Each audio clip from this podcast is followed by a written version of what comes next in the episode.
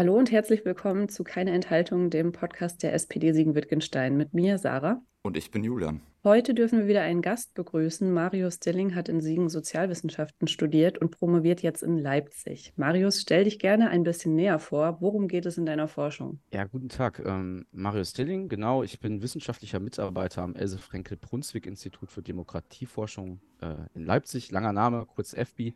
Ähm, wir erforschen ähm, Demokratie und auch die Gegnerschaft der Demokratie in Sachsen vor allen Dingen, aber auch landesweit mit unserer Leipziger Autoritarismus-Studie. Ja, und deshalb bist du für unser heutiges Thema auch der passende Experte. Wir wollen nämlich heute darüber sprechen, warum Verschwörungstheorien, Hass und Hetze derzeit in unserer Gesellschaft scheinbar vermehrt oder wieder vermehrt auf fruchtbarem Boden treffen, je nachdem, wie man es sieht und wie sich das dann eben auch auf unsere Demokratie auswirkt. Wir nehmen das Ganze über die verschiedensten Kanäle wahr und vor allem natürlich über Social Media und ähm, du kannst das dann für uns sicherlich auch gewissermaßen in einen wissenschaftlichen Kontext einordnen.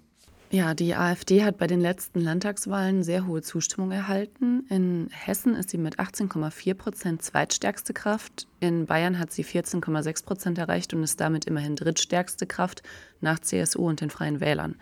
Ähm, Gibt es einen bestimmten Grund, warum die AfD gerade so viel Zuspruch erhält? Ähm, ja, also rechtspopulistische und rechtsextreme Parteien, als welche, als letzteres würde ich die AfD eher bezeichnen, ähm, die speisen sich aus diffusen Ängsten. Das sind vor allen Dingen subjektive Ängste vor sozialem Abstieg, Gefühl, man sei irgendwie zu kurz gekommen. Und solche Ängste sind eben auch Folge der zahlreichen multiplen Krisen der letzten Jahre, die wir erleben. Und in solchen Krisenzeiten wünschen sich Menschen eben häufiger einfache Lösungen für komplexe Probleme. Ähm, das benötigt teilweise eine autoritäre Kompensation, so würden wir das bezeichnen. Ähm, das meint zum Beispiel eine unkritische Identifikation oder ein Bedürfnis nach Unterwerfung mit besonders starken Autoritäten. Und so eine Identifikation mit der Macht einer solchen Autorität dient letztendlich der eigenen Selbstaufwertung und der Reduktion von Ohnmachtserfahrungen, die aus solchen Krisen sich speisen können und letztendlich aber auch der Legitimation von Gewalt gegen andere. Ähm, die Folge sind dann Ressentiments gegen Musliminnen, Jüdinnen, AusländerInnen. Ähm, und das ist eben Teil rechtsextremer Einstellungen. Und ähm, begünstigt am Ende dann halt eben auch die Wahl der AfD. Ähm, demokratische Aushandlung, Kompromissfindung, ähm, das wird von solchen autoritären Menschen eben als schwach erlebt und eignet sich daher nicht zur Identifikation. Äh, Gerade in Ostdeutschland haben wir ja teilweise Prozentzahlen von bis zu 35 Prozent, äh, weit mehr als in Hessen. Und da kommen nochmal andere Faktoren hinzu. Das sind Enttäuschungen, die mit der Wiedervereinigung einhergehen, negative Transformationserfahrungen, Gefühle von Ungleichheit, man sei Bürgerin oder Bürger zweiter Klasse. Und das hat hier ja teilweise auch eine reale Grundlage. Ähm, Arbeitslosigkeit war eine kollektive Erfahrung vieler Ostdeutscher in den 90er Jahren. Und es gibt krasse Vermögens- und Einkommensunterschiede. Ostdeutsche sind zugespitzt gesagt eher Mieter und Westdeutsche eher Erben. Und ähm, die AfD weiß halt eben an solche Deprivationserfahrungen, nennen wir das, ähm, Abwanderung, Überalterung in ländlichen Regionen, daran weiß sie, ähm, das, daran weiß sie sich anzuhängen und sich genau diese, diese Gefühle ähm, äh, abzufangen, sage ich mal, und für sich zu nutzen. Ähm, aber man muss dazu sagen, es sind nicht objektive Verlierer, die die AfD wählen. Entscheidend ist vielmehr das Gefühl, man sei irgendwie abgehängt oder ähm, hätte keinen Einfluss auf politische Prozesse. Das Gefühl nehme ich ähm, mehr oder weniger auch wahr, wenn man mit den Menschen hier vor Ort spricht, ähm, dass das ja eigentlich gar nicht Menschen unbedingt sind, die dem rechten Milieu zuzuordnen sind, sondern vielmehr, wie du schon richtig sagst, durch subjektive Wahrnehmung von einzelnen Geschichten äh, dann eher dazu neigen, vielleicht gerade ähm, sich eher zu so einer Partei oder Organisation wie der AfD ähm, hingezogen fühlen, aber das eigentlich gar nicht äh, deren, deren ursächliche Bedingung ist, äh, die AfD zu wählen. Ähm, aber ist das Ganze mit einer generellen Veränderung ähm, bei uns in der Gesellschaft äh, zu erklären oder wie hat sich äh, oder was hat sich in unserer Gesellschaft vielleicht auch gerade in den letzten Jahren ähm, da wieder verändert? Ähm, sind da vielleicht auch gerade die sozialen ähm, Medien wieder ein Grund ähm, dafür, weil sich da Sachen einfach natürlich viel schneller verbreiten.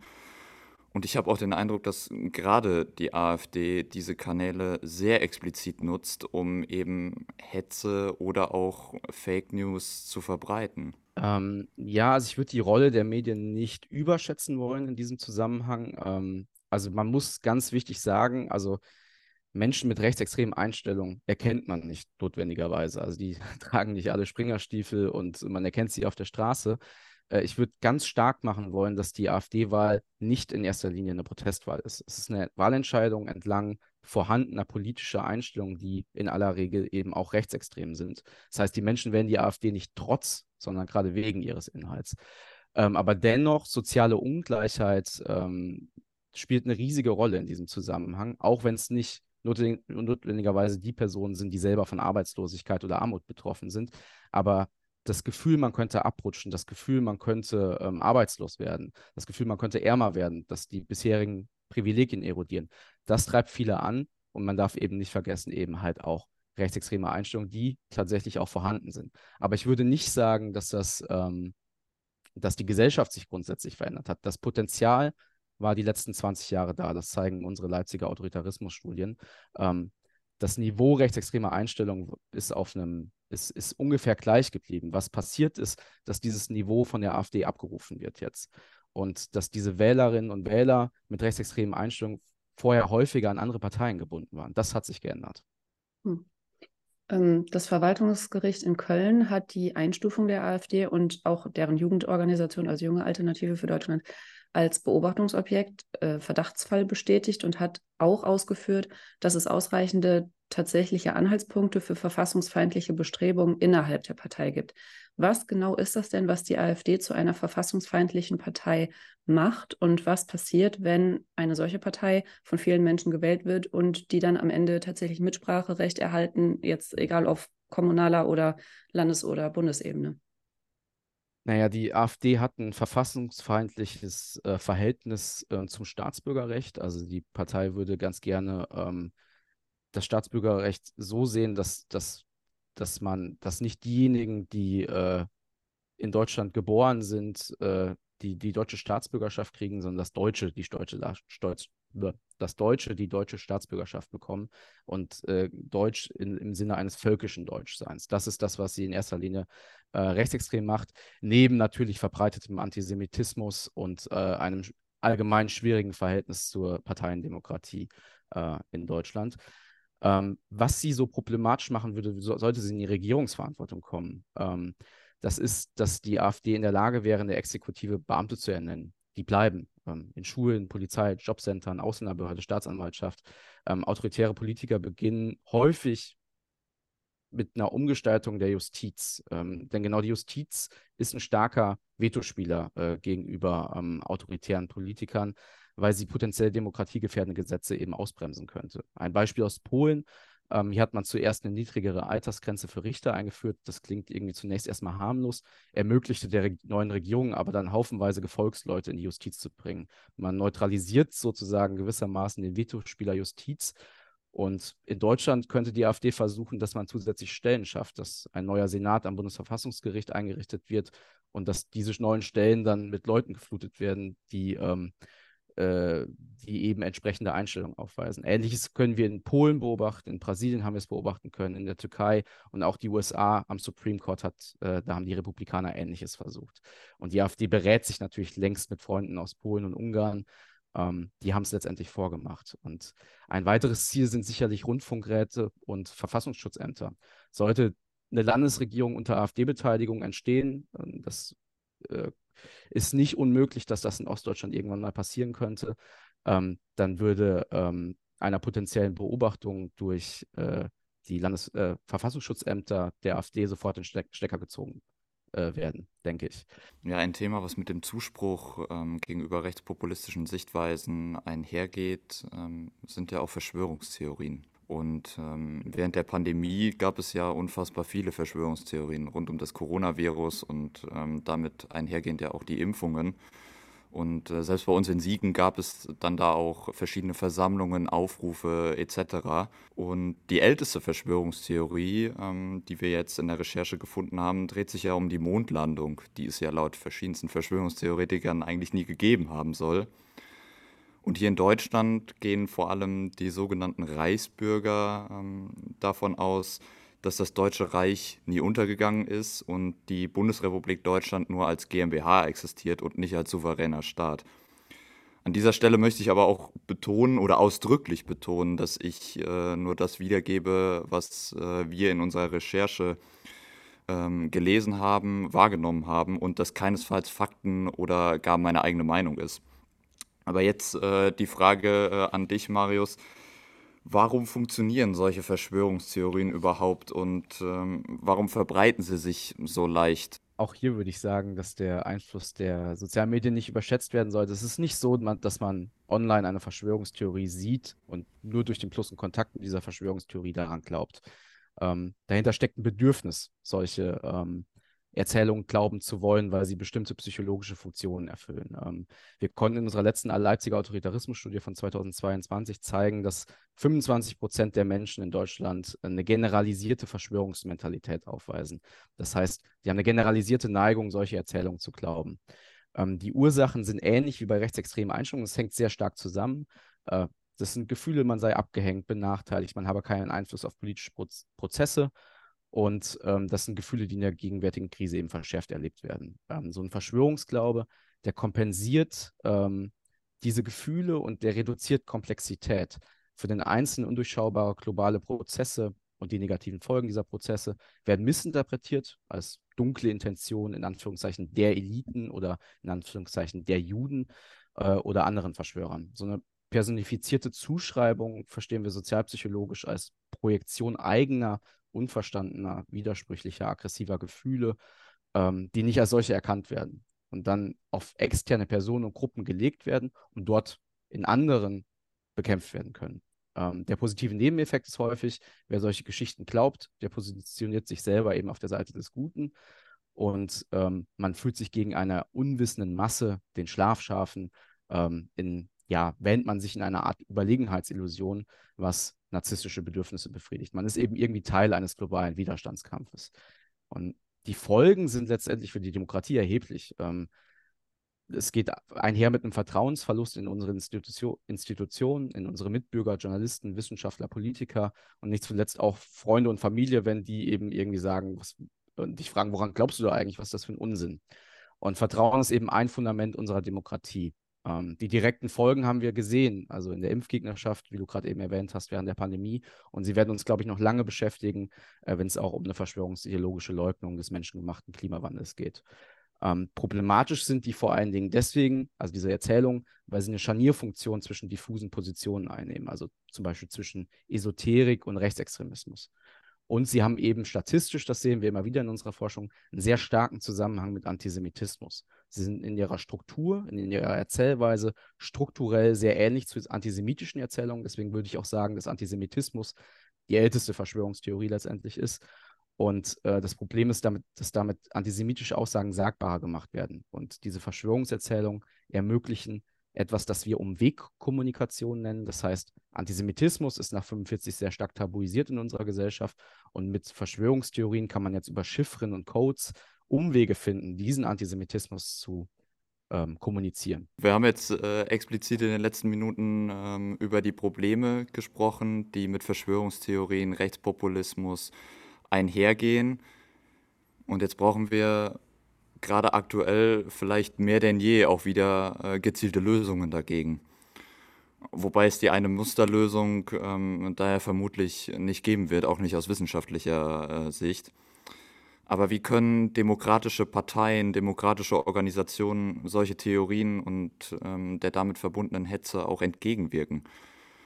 Ich sage jetzt mal aus Sicht unserer Partei, aus Sicht der SPD, muss das sicherlich bedeuten, dass wir mit unserer Politik beziehungsweise auch mit den damit verbundenen Entscheidungen alle Menschen und alle Gruppen mitnehmen müssen. Und da spielt sicherlich auch Kommunikation ähm, eine ganz große Rolle.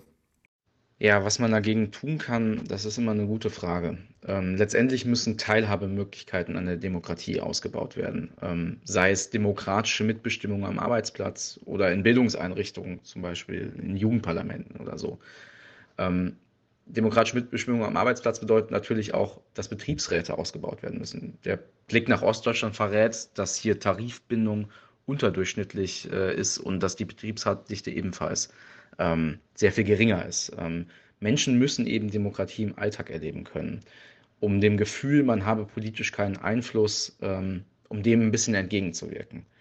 Und das bedeutet natürlich auch, dass die zunehmende soziale Ungleichheit, die Schere, die auseinandergeht, dass die in Deutschland abgebaut werden muss. Denn die verhindert Teilhabe an der Demokratie. Und dann das, was ich auch schon gesagt hatte, muss natürlich klare Kante gegen rechts ähm, gezeigt werden und die vielbeschworene Brandmauer aufrechterhalten werden. Und dann hätte ich da auch quasi noch eine Anschluss, Anschlussfrage dran. Vor kurzem haben wir das in der Pressemitteilung ähm, auch nochmal betont, dass die Brandmauer zur AfD gegenüber der AfD für uns felsenfest steht. Aber wie ist aus wissenschaftlicher Sicht ähm, eine solche Brandmauer äh, eigentlich zu definieren? Ja, definieren kann ich den Begriff so jetzt nicht, aber ähm, ich denke, was damit gemeint ist in der öffentlichen Debatte, ist, dass eben ähm, eine Beteiligung der AfD oder einer rechtsextremen Partei im Allgemeinen ähm, eben tabuisiert ist und das auch sein sollte in einer wehrhaften Demokratie, wie wir sie hier in Deutschland eben sind. Und ähm, dass, dass, also dass diese Brandmauer zu bröckeln droht auf kommunaler Ebene, vor allen Dingen in Ostdeutschland, das ist beobachtbar und das ist ein Problem. Ich kann verstehen, dass es ein Riesenproblem ist äh, für kommunale Aushandlungsprozesse, wo es vielleicht irgendwie um, äh, weiß nicht, die Einrichtung eines neuen Spielplatzes geht, dass man da ähm, sich nicht die Arbeit machen möchte, eigene Anträge zu schreiben und einem sachmäßig irgendwie vernünftigen Antrag der AfD meint zustimmen zu müssen. Aber es ist wichtig, dass AfD-Politikerinnen ähm, und Politiker in diesem Prozess ausgegrenzt werden. Ähm, nicht, weil man, äh, weil man sie diskriminieren möchte, sondern weil sie Feinde unserer Demokratie sind und mit mit der Normalisierung im politischen Prozess eben auch eine Normalisierung ihrer Politik stattfindet. Und die AfD weiß das. Die ist, das ist eine Strategie der AfD. Und deswegen ist es wichtig, ähm, dass diese Brandmauer, gerade auch in Ostdeutschland, wo sie eben zu bröckeln droht oder halt auf kommunaler Ebene auch schon bröckelt, ähm, aufrechterhalten bleibt. Und ähm, die, die, also die, die Wahlen der letzten Jahrzehnte in, in Europa haben gezeigt, dass ähm, dass es keinen Sinn macht, zum Beispiel für konservative Parteien irgendwie dem rechtsextremen Original in den Narrativen hinterherzulaufen und sie versuchen, rechts zu überholen.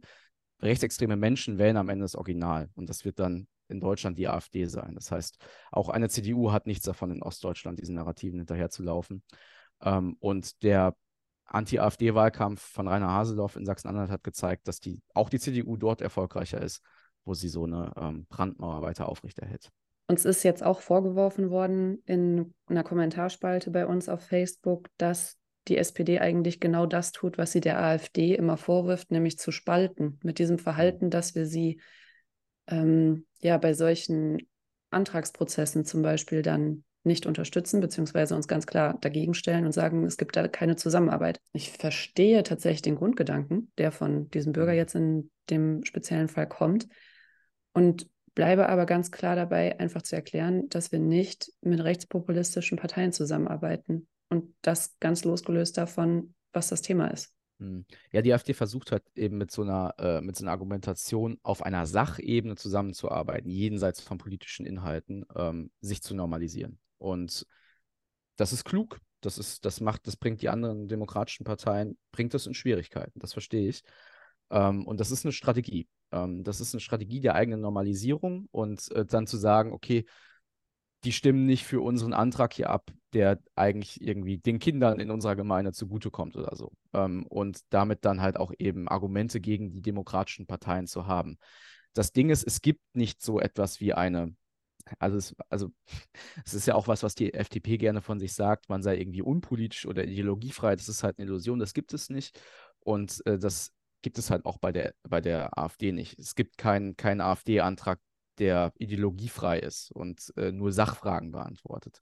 Ähm, dahinter steckt eine Strategie. Und äh, da muss man aufpassen, dass man da nicht ähm, in das Fettnäpfchen oder in die Fallen tapst, äh, die die AfD einem legt.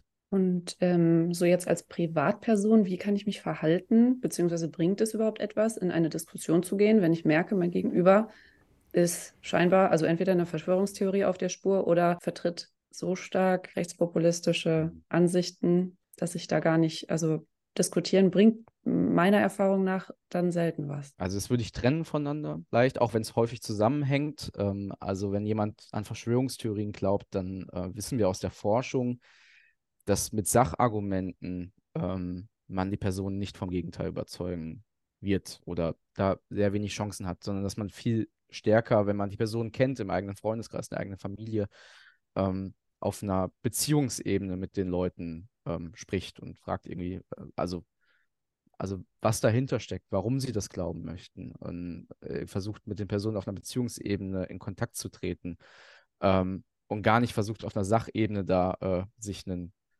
eine Debatte oder einen Streit zu liefern, das, das äh, aus meiner Erfahrung oder aus dem, was die Forschung auch zu dem Thema sagt, bringt das erstmal nichts. Ähm, bei gehärteten rechtspopulistischen bis extrem rechten Aussagen und Einstellungen, ähm, da würde ich äh, viel härter ähm, mich dagegen stellen und das würde ich auch argumentieren, dass es wichtig ist, dass gezeigt wird, dass wir eben, genau, wir sind eine wehrhafte Demokratie. Wir müssen nicht jede Aussage und jede Einstellung die unserer liberalen Demokratie zuwiderläuft, akzeptieren.